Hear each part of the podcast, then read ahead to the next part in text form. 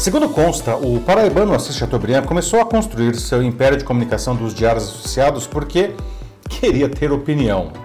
No início da sua carreira, ouviu do patrão que, para falar o que bem entendesse, tinha que comprar um jornal, né? E foi o que ele fez, não? Depois outro, outro e mais outro, até ser dono do maior conglomerado de mídia da América Latina na primeira metade do século XX, que chegou a contar com mais de 100 jornais, emissoras de rádio, TV, revista e agências. Nada mal para quem só queria publicar suas ideias sem pedir permissão ao outro. Passados 100 anos, não, a coisa ficou bem mais simples. Não, não é preciso ter jornal, nem rádio, nem TV para expressar sua opinião. Basta uma conta nas redes sociais. Não. O problema é que, como diz o ditado, quem nunca comeu melado, quando come, se lambuza.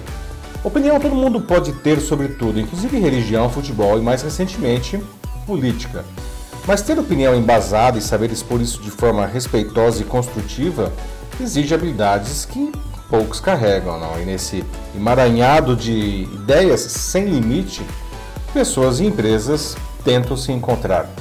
Eu sou Paulo Silvestre, consultor de mídia, cultura e transformação digital, e essa é mais uma pílula de cultura digital para começarmos bem a semana, disponível em vídeo e em podcast. Chateau, como era conhecido Chateaubriand, virou rei do Brasil pelo poder que construiu na mídia. Não. Acabou incorporando a bravata do antigo chefe que repetia para os seus subordinados: não, se você quiser ter opinião, compre um jornal ou uma revista, enfim. Defendia então né, o seu direito de se expressar, mas não que outros promovessem a, as suas verdades, né, especialmente aquelas que eram contrárias às dele. Não. Esse comportamento condenável combinava com a personalidade autoritária e egocêntrica de Chateau. Apesar do poder acumulado, não, ele estava longe de ser um exemplo a ser seguido. Não. Infelizmente, agora, a internet permite que isso se multiplique indefinidamente por pessoas de todo tipo e de todo lugar, em seus pequenos castelos. Né? Esse diálogo de surdos que se cria nas redes sociais se construiu uh, porque as pessoas confundem a sua opinião com fatos. Não? É possível acreditar em algo, é possível repetir isso mil vezes, mas não se pode ser dono dos acontecimentos. A intensa virtualidade em que vivemos, não reforçada pelas várias horas que passamos metidos nas redes sociais todos os dias, favorece essa sensação de poder se controlar a verdade. Não?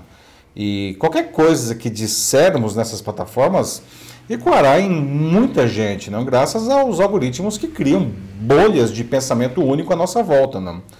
não podemos perder as referências do real, da nossa humanidade, por causa dessa sensação de falso poder. Sim, porque isso é falso, né? E isso nos traz outro desafio que o nosso tempo nos impõe, que é o de se posicionar, de promover a proximidade com o outro, não sem parecer oportunista ou piegas, não. Pelo contrário, como fazer isso de uma maneira construtiva e genuína.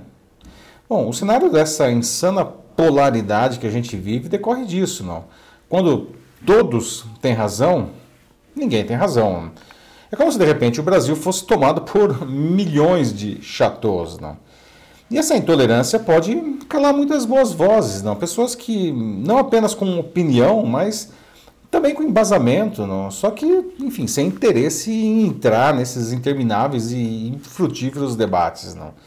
Daí, para se proteger, criam umas couraças sobre a pele. Não? Mas, suprema ironia, não? as redes sociais justamente premiam quem se mostra aberto. Não?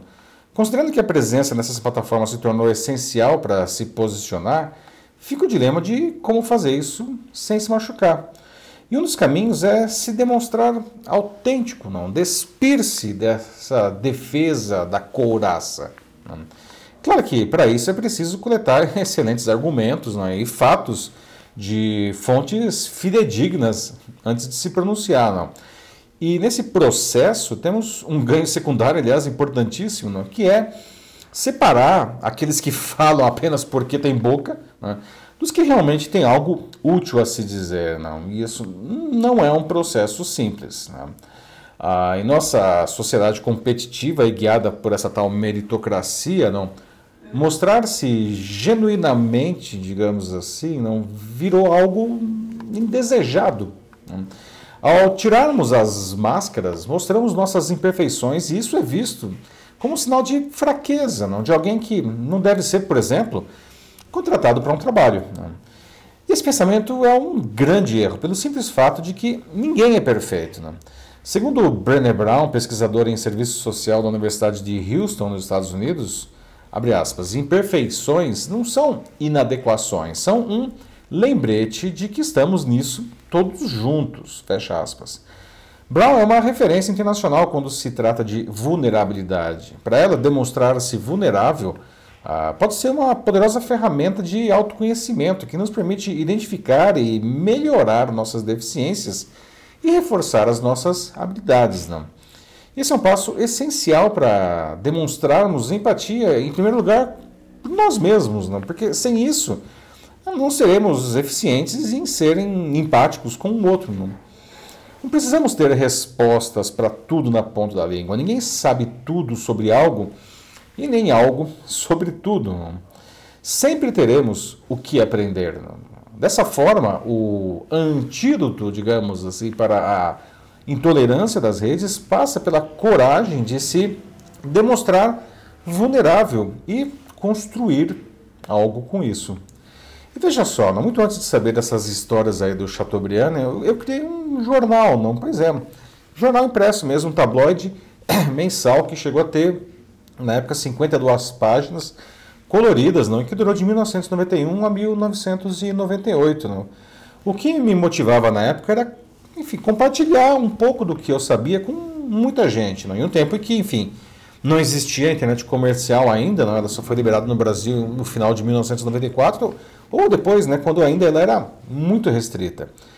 Era o começo da minha carreira, né? ainda tinha muito para se lapidar em mim, mas sei lá, eu acreditava que eu podia contribuir com as pessoas, não? E eu fiz isso naquela época da melhor maneira que eu pude, não?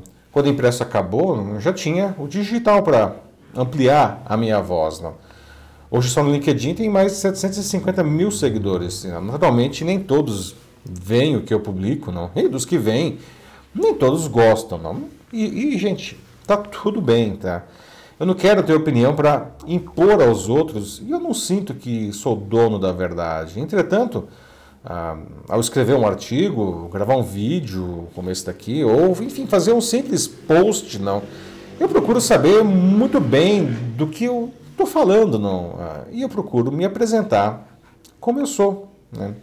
Em um mundo tão complexo como o atual, a gente precisa de menos chateaus e de mais Brené Browns. Portanto, convido você a trilhar esse caminho da vulnerabilidade, não da empatia e do compartilhamento de ideias construtivas. Ganha você e ganha quem você tocar. Né? É isso aí, meus amigos. E aí, como que essas palavras chegam a você? Né? Você concorda, você discorda? Sente que está se apresentando bem nas redes sociais? Não? Precisa de ajuda nisso? Se precisa, manda uma mensagem para mim, né? que vai ser um prazer passar esse, esse caminho com você. Eu sou Paulo Silvestre, consultor de mídia, cultura e transformação digital. Um fraternal abraço. Tchau.